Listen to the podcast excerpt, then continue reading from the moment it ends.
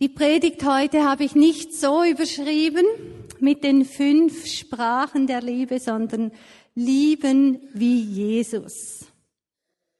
Und ich möchte dazu Johannes 13 lesen, Vers 34 und 35. Johannes, ein Evangelium, ganz vorne im Neuen Testament. Kapitel 13, Vers 34 bis 35. Ich gebe euch ein neues Gebot. Liebt einander. Ihr sollt einander lieben, wie ich euch geliebt habe. An eurer Liebe zueinander werden alle erkennen, dass ihr meine Jünger seid. Lieben wie Jesus. Jesus gibt uns hier ein Gebot, und gleichzeitig aber auch eine Verheißung.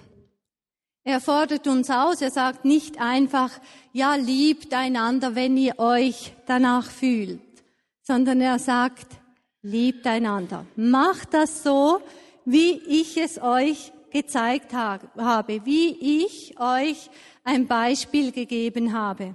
Er setzt also einen sehr hohen Maßstab, eigentlich weit über meinem können weit über dem, äh, wozu ich selber in der Lage bin. Gleichzeitig gibt er aber auch eine Verheißung. Er sagt, dann wird sichtbar werden, dass ihr mich liebt, dass ihr meine Jünger seid. Dann braucht es nicht viel rundum. Die Leute werden das sehen, sie werden staunen und sagen, hey, da ist etwas anderes die müssen Jesus lieb haben. Und es gibt ja immer wieder Leute, die sagen, ja gut, ich kann nicht so äh, gut reden über meinen Glauben, ich lebe es lieber. Oder so mit dem Stuhl in die Stadt zu gehen und da äh, die Leute aufzufordern, Platz zu nehmen, damit ich mit ihnen beten kann, das liegt mir nicht so. Ich lebe das. Wenn wir diesen Vers sehen, dann hat das unglaublich starke Auswirkungen. Wenn wir das, was wir bei Jesus sehen, auch umsetzen und untereinander uns lieben, dann revolutioniert das unsere Umgebung. Dann wird das riesige Auswirkungen haben. Und ich denke, dann werden wir sehr, sehr oft mit Leuten ins Gespräch kommen über den Glauben, einfach weil wir Liebe untereinander haben.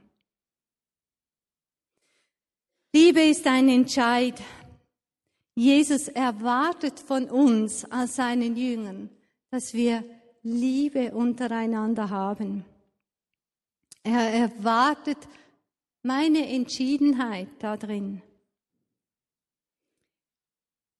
Oft wissen wir gar nicht genau, was das heißt, einander zu lieben. Es ist so diffus. Wir denken, ja, da muss man immer lächeln, immer nett sein. Und dann äh, kommt auch gleich der Gedanke, ja, aber das möchte ich gar nicht. Ich möchte nicht immer nur einfach nett sein. Also äh, vielleicht liebe ich doch äh, lieber etwas weniger. Wir wissen gar nicht genau, was das heißt, zu lieben. Es erinnert mich so an ein Lied in meiner Jugend oder vielleicht schon in meiner Kindheit, ich weiß auch nicht mehr genau. Da hat eine Band gesungen, wir Christen sind zwar fröhlich, wir zeigen es nur nicht so. Und etwa gleich sagen wir, wir Christen, wir lieben uns zwar, nur wir zeigen es nicht so. Ähm, wir lieben die Chinesen, wir lieben die Moslem, einfach diejenigen, die ganz weit weg sind. Also Liebe ist ein Entscheid. Liebe braucht meinen Entscheid. Gleichzeitig ist die Liebe Gottes ausgegossen in mein Herz durch den Heiligen Geist. Im Römer 5, 5 lesen wir das. Die Liebe Gottes ist ausgegossen in mein Herz. Ich habe alles, um diese Liebe von Jesus mit meinem Bruder, mit meiner Schwester zu teilen. Alles ist in mir angelegt dazu. Die Ressourcen sind da. Jesus gibt uns also nicht nur ein Gebot und sagt, mach das, sondern er gibt uns auch all die Möglichkeiten dazu. Er gibt uns das Nötige, das umzusetzen. Gary Chapman gibt uns mit den fünf Sprachen der Liebe einfach so eine Hilfe, um besser verstehen zu können, was könnte das heißen, einander zu lieben. Ganz praktisch äh, da zu verstehen. Wir sprechen alle unterschiedliche Liebessprachen. Wir haben jeder für uns eine, zwei, drei Hauptsprachen, die wir ganz genau verstehen und in denen wir auch sehr gut kommunizieren können. Die verstehen wir. Wenn jemand die gleiche Sprache spricht wie ich, dann habe ich kein Problem, die Wertschätzung anzunehmen, das verstehe ich. Wenn aber jemand eine ganz andere Sprache spricht, zum Beispiel gerne Geschenke macht und mich mit Geschenken überhäuft, aber eigentlich hätte ich die Liebessprache Anerkennung, Lob, dann werde ich immer das Gefühl haben, diese Person liebt mich gar nicht wirklich. Also da zu realisieren, wie unterschiedlich wir verstehen können. Er spricht von fünf Sprachen, also von der Anerkennung, von der Sprache vom gemeinsam Zeit verbringen, der Sprache der Geschenke, der Sprache der praktischen Hilfe und der Sprache vom Körperkontakt. Diese fünf Sprachen die gelten für jede Beziehung. Die sind also in keiner Art und Weise für Ehepaare reserviert und gehen nur diese etwas an, sondern in jeder Beziehung, in unserem Hauskreis, im Team, wo wir zusammenarbeiten, äh, mit unseren Freunden, in unseren Familien, überall ist das eigentlich ein Thema. An eurer Liebe zueinander wird die Welt erkennen, dass ihr meine Freunde seid, sagt Jesus. Jetzt, wir können nicht bei jedem Christen, der uns begegnet, überlegen, was hat er für eine Liebessprache? Wie finde ich das möglichst schnell heraus? Wir können uns, Gott sei Dank, auf diejenigen konzentrieren, die mit uns im gleichen Bus sitzen. Für all diejenigen, die nicht wissen, wer das ist, dann hört euch die Predigt von Martin vom letzten Sonntag an. Also wir konzentrieren uns auf die Leute, die mit uns im gleichen Bus sitzen. Grundsätzlich ist es natürlich möglich, die Liebessprachen negativ einzusetzen. So einzusetzen, dass ich möglichst davon profitiere. Das wäre dann aber in keiner Art und Weise Liebe, sondern Manipulation. Und darum geht es nicht. Es geht um Liebe zueinander. Also ich bemühe mich, die Liebessprache vom anderen kennenzulernen. Ich bin bewusst, dass ich nicht das Maß aller Dinge bin. Nicht wie ich Liebe empfinde, ist der einzige Weg, Liebe zu empfinden. Und ich bin bereit, über meinen Schatten zu springen und eine neue Sprache zu lernen. Neu zu lernen, ah, diese Person braucht etwas anderes, um zu wissen, dass ich sie liebe, dass ich sie wertschätze, dass ich, ich sie anerkenne. Und wenn ich mich damit befasse, dann kenne ich auch meine eigene Liebessprache. Das heißt, ich kann auch meinen Freunden mal sagen, du, mir würde es so gut tun, mal eine halbe Stunde einfach nur mit dir zusammen zu sein. Weil das mir einfach hilft in der Beziehung zu dir. Also nicht immer zu warten, bis die anderen endlich merken, was ich brauche, sondern selber auch aktiv mich zu bemühen und zu sagen, das würde mir jetzt gut tun. Jesus sagt, macht es wie ich, liebt wie ich liebe. Und es ist ganz spannend bei Jesus zu sehen, wie unterschiedlich er auch Menschen geliebt hat, ihnen begegnet ist und sich aber auch selber äh, lieben ließ in ganz unterschiedlichen Sprachen.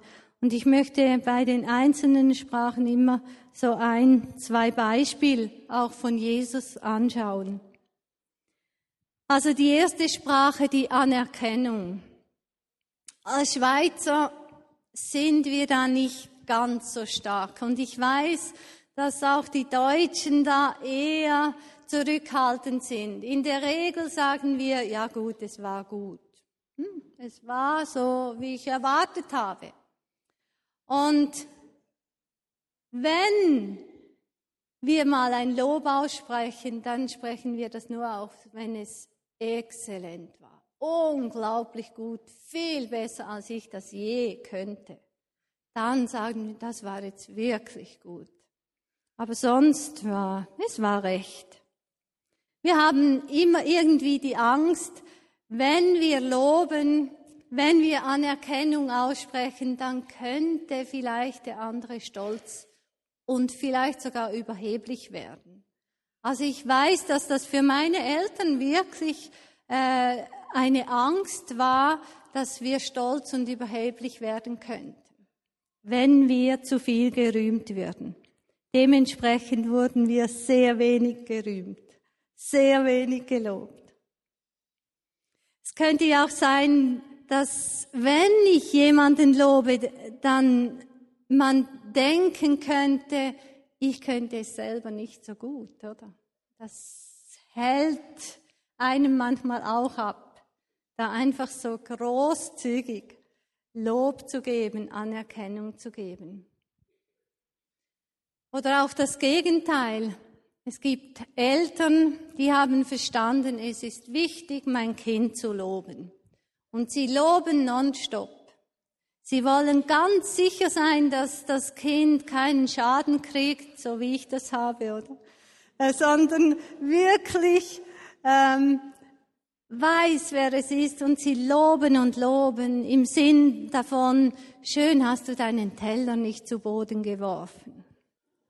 Es wird so wie ein automatisches Loben. Einfach, äh, um ganz sicher zu sein. Oder ich, weiß auch, es gibt viele Familien, die loben sich paradox irgendwo. Äh, sie versuchen ihre Anerkennung so im Sinn auszudrücken, deine Suppe ist essbar. Jetzt, ich äh, würde mich in meinem Selbstwert nicht extrem aufgebaut fühlen, wenn die Familie so zu meiner Suppe sagt, sie ist essbar. Aber das heißt auch, wir müssen es lernen, wie können wir dann einander Lob und Anerkennung ausdrücken, dass sie wirklich aufbaut. Bei Jesus finden wir auch Anerkennung. Als Jesus sich taufen ließ, wisst ihr, da hat Gott als sein Vater vom Himmel gesagt, dies ist mein geliebter Sohn, an ihm habe ich Freude. Er hat das in aller Öffentlichkeit da klar gemacht. An diesem Sohn habe ich Freude. Oder Jesus hat den Glauben vom römischen Hauptmann gelobt, anerkannt. Er hat gesagt, in ganz Israel habe ich keinen solchen Glauben gefunden.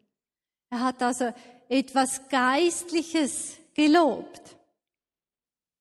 Etwas, wo wir oft sehr vorsichtig sind.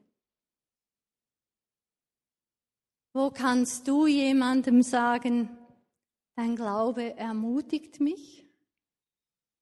Oder deine Treue hilft mir auch treu zu sein? Oder deine Charakterstärke ist für mich ein großes Vorbild. Lob und Anerkennung zu geben, nicht einfach nur für eine Leistung. Jesus gibt nicht einfach Anerkennung um der Anerkennung willen, damit er seine Tagespflicht erfüllt hat. Es gab mal diese Plakate, hast du dein Kind heute schon gelobt? Sondern er hat aus Liebe zu diesem Menschen genau das ausgesprochen, was er wusste, das baut diesen Menschen auf. Gemeinsame Zeit. Ich hatte mal ein großes Problem mit jemandem, der mir sehr nahe stand, weil ich in anderen Liebessprachen gesprochen habe. Ich habe ab und zu ein Geschenk gemacht, ich habe ab und zu gelobt und ähm, versucht zu sagen, doch, das machst du wirklich gut, aber gemerkt, irgendwo erreicht das das Herz dieser Person nicht. Und ich war ziemlich hilflos, habe gedacht, was mache ich nur falsch? Bis wir dann zusammen einen Kaffee getrunken haben. Das habe ich ja auch gern natürlich. Das hat, war also auch schön für mich. Aber es hat vor allem diese Person gesagt, jawohl, Christa sieht mich, sie hat mich lieb, sie anerkennt mich, weil wir zusammen Zeit verbracht haben. Wir finden die gemeinsame Zeit auch bei Jesus. Es gibt viele Beispiele, äh, wenn ihr da sucht. Eines ist mir äh, speziell aufgefallen, das Gespräch von Jesus mit der Samariterin am Jakobsbrunnen. Im Johannes 4, Vers 7 bis 26 findet ihr das. Es heißt da, Jesus war müde vom laufen und deshalb äh, blieb er draußen vor der Stadt, hat dort auf seine Jünger gewartet und da kam diese Samariterin und er kam mit ihr ins Gespräch. Und eigentlich würde man denken, gut, er war müde, er bittet sie einfach drum, äh, dass sie ihm Wasser gibt und dann ist wieder Schweigen. Aber er hat sich Zeit genommen, mit dir das Gespräch zu suchen und hat ziemlich ausführlich mit dir gesprochen, so lange, bis sie verstanden hat, wer er ist, bis sie begriffen hat, dass er die Quelle des Lebens ist. Die Samariterin hat seine Liebessprache verstanden und ihr wisst, das hatte sehr große Auswirkungen. Also sie ging dann in ihre Stadt und es sind sehr viele Leute zum Glauben gekommen. Jesus hat sich die Zeit genommen, mit ihr im Gespräch zu sein. Wo sind die Leute, mit denen du mal eine halbe Stunde einfach Zeit verbringen kannst, ungeteilt Aufmerksamkeit geben kannst und die dadurch plötzlich verstehen, ich bin wertgeschätzt. Da ist jemand, der mich sieht. Geschenke, eine andere Liebessprache. Wir gehen auf Weihnachten zu. Für viele ein äh, Riesenstress. Und ihr könnt sicher sein, dass all diejenigen, die sagen, wir schaffen die Geschenke ab, ähm, an Weihnachten, lasst uns gar nichts mehr einander schenken, dass diese Leute ganz sicher nicht die Sprache, die Liebessprache der Geschenke haben. Ich habe in eine Familie äh, hineingeheiratet, die die Liebessprache Geschenke gar nicht kennt. Die wollen immer das Geschenkli machen abschaffen. Äh, und Wilf ist einer davon und äh, für ihn ist es auch nicht wirklich einfach, Geschenke zu machen. Hat oft zu Frustrationen geführt, äh, bis mir klar wurde, äh, dass das eigentlich nichts mit seiner Liebe zu tun hat, dass er mich also auch lieb hat, obwohl er mir, hm, ich kann nicht sagen, nie ein Geschenk macht. Aber nicht so oft. hatte mal ein Erlebnis, da hat's äh, geklingelt an der Humboldtstraße und äh, zwei aus der Vineyard Bern standen vor der Tür und die haben mir ein, äh, so etwas aus der Konditorei gebracht. Und ich war ziemlich überrascht und habe gedacht, gefragt, ja, wie kommt ihr dazu und so. Und sie haben gesagt, ähm, hm, du hast mal gesagt in der Predigt, dass du Süßes gern hast. Also bringt mir bitte nicht alle Süßes, sonst kommt das nicht gut heraus. Aber ich habe das offenbar mal gesagt und sie haben das sofort aufgeschnappt und haben mir irgendetwas Süßes gebracht. Und das hat wirklich, weil die äh, Liebessprache vom Geschenk nicht ganz am Schluss kommt bei mir, hat das sehr viel ausgelöst und wirklich mein Herz unglaublich geöffnet. Ich war überwältigt. Also die Frage ist nie vom Wert vom Geschenk, sondern beim Geschenk geht es darum, ich überlege mich in Abwesenheit dieser Person, was ihr Freude machen könnte. Also ich bemühe mich darum, äh, irgendetwas zu finden, was dieser Person Freude machen könnte. Wir finden die Geschenke auch bei Jesus. Natürlich, Jesus hat sich selber geschenkt, also als ganze Person, als alles, was er ist, hat er sich uns geschenkt. Das ist das größte Geschenk, das wir überhaupt bekommen können.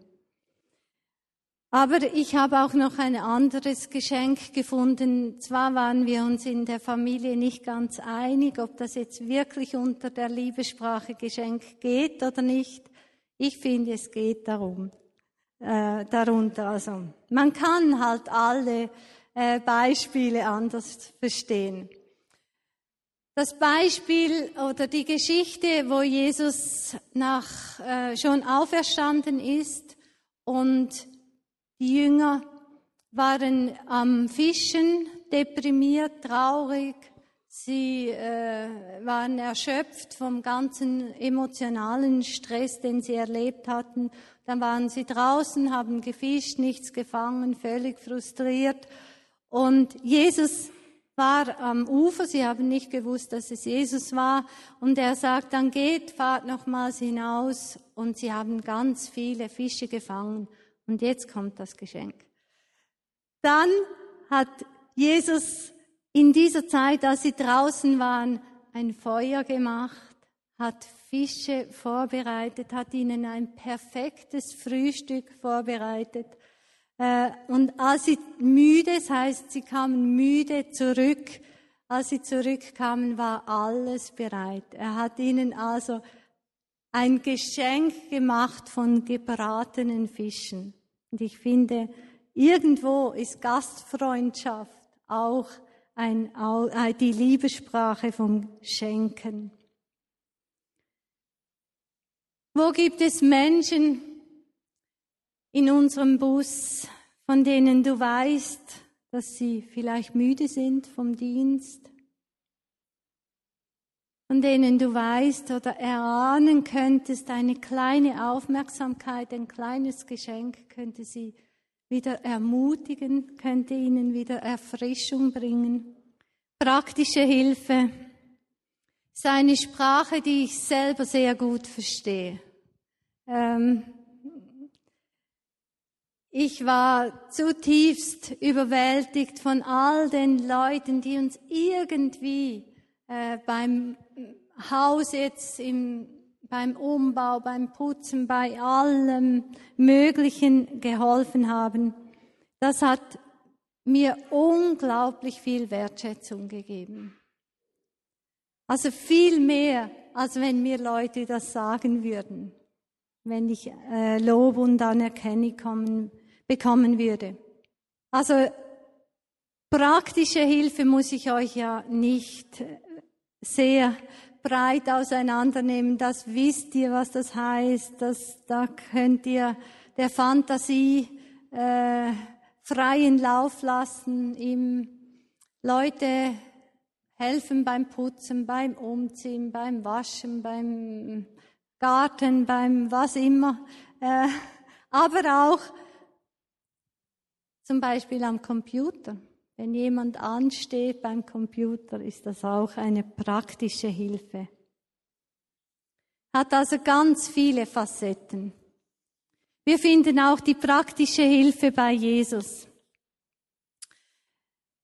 Petrus wurde von äh, den Männern, die äh, die Tempelsteuer einziehen, gefragt, du, äh, hat dein Meister die Tempelsteuer bezahlt und du auch? Und Petrus war diese Frage sehr unangenehm und er hat einfach so Ja gesagt, schneller Ja gesagt, als dass er denk hätte denken können, dass es eigentlich nicht stimmt. Und er hat sich also in eine ziemlich dumme Situation, Situation manövriert. Er hat also gelogen. Und als er dann zurückkam, hat Jesus ihm das erklärt mit dieser Steuer, bevor Petrus überhaupt etwas sagen konnte, hat Jesus gesagt, wie ist das genau mit dieser Steuer? Wie schauen wir das jetzt auch an? und hat ihm Petrus erklärt, wie, wie sie das sehen und sie waren sich einig. Und am Schluss sagt Jesus, also Petrus, äh, da kannst du den Fisch rausholen aus dem See und der hat die Tempelsteuer für mich und dich im Mund. Dann kannst du äh, diese Steuer bezahlen. Hat ihm also geholfen, aus einer sehr unangenehmen Situation gerettet. Wo sind Menschen vielleicht in deinem Team, die dringend praktische Hilfe brauchten? Wo die Sprache, wenn du sagst, ich finde dich super, ich schätze deine Mitarbeit, nicht ankommt, weil die Liebessprache eben praktische Hilfe wäre. Die letzte Sprache noch, der Körperkontakt. Das beschränkt sich also nicht nur auf die Sexualität und wer in dem Sinn einfach so den Verheirateten vorbehalten, es ist also weit gefehlt, das geht nicht in erster Linie um Sex. Eine warme, herzliche Umarmung oder ein, eine, die, mal die, den Arm um die Schultern legen oder die Hand beim Beten auflegen, sind alles Ausdruck davon, ich nehme dich wahr, ich sehe dich. Und gerade für Menschen, die diese Liebessprache sprechen, sind das unglaublich wichtige äh, Berührungen, Berührungen, die viel mehr zum Ausdruck bringen, als wir denken. Natürlich ist es bei Personen, die die Hauptsprache Körperlichkeit haben oder Körperkontakt, wichtig, dass sie wissen, da gibt es Grenzen, die ich einhalten muss. Also ich habe nicht gern, wenn mich die ganze Welt immer umarmt und an sich drückt. Äh, da würde ich doch mal vorsichtig sagen, Moment mal, wie gut kennen wir uns? Aber es gibt Leute, die das gern haben, oder? Die das schätzen. Und ich auch bei Menschen, denen ich nahe bin. Also es lohnt sich da herauszufinden, was erträgt das andere.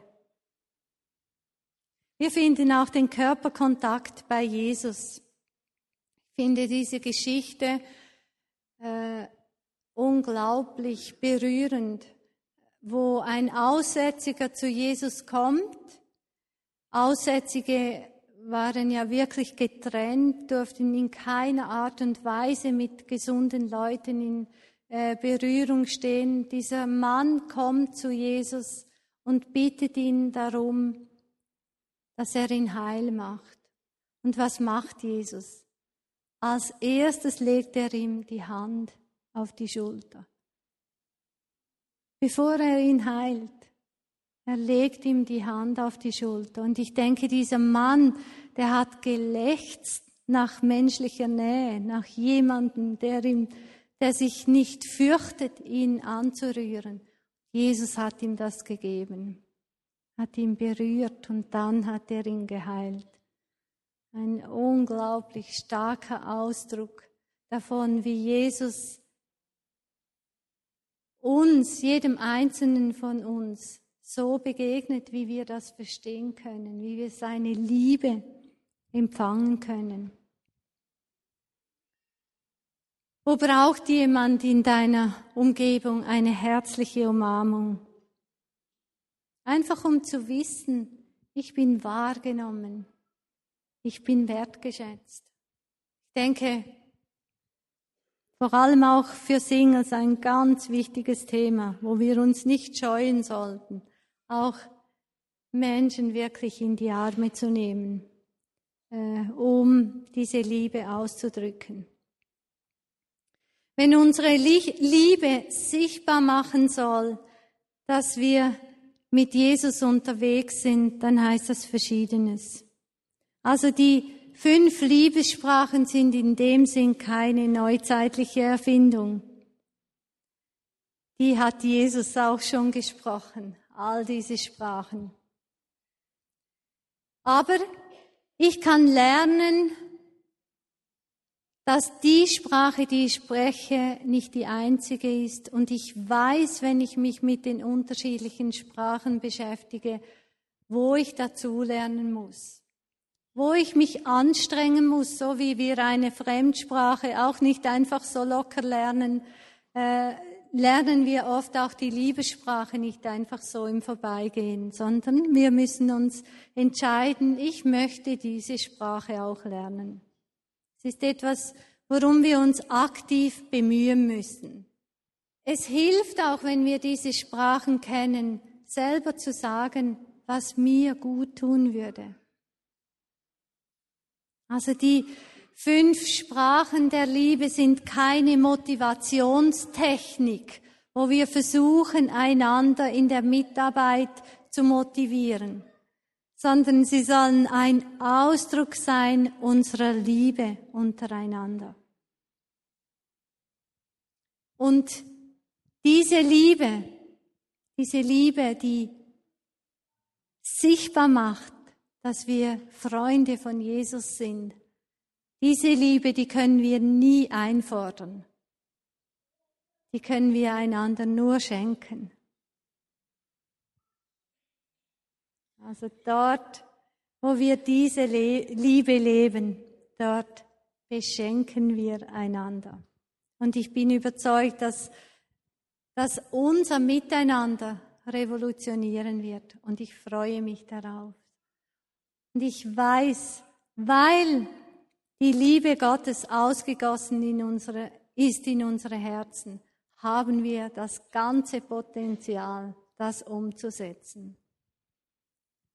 Ich gebe euch ein neues Gebot. Liebt einander. Ihr sollt einander lieben, wie ich euch geliebt habe. An eurer Liebe zueinander werden alle erkennen, dass ihr meine Jünger seid. Amen.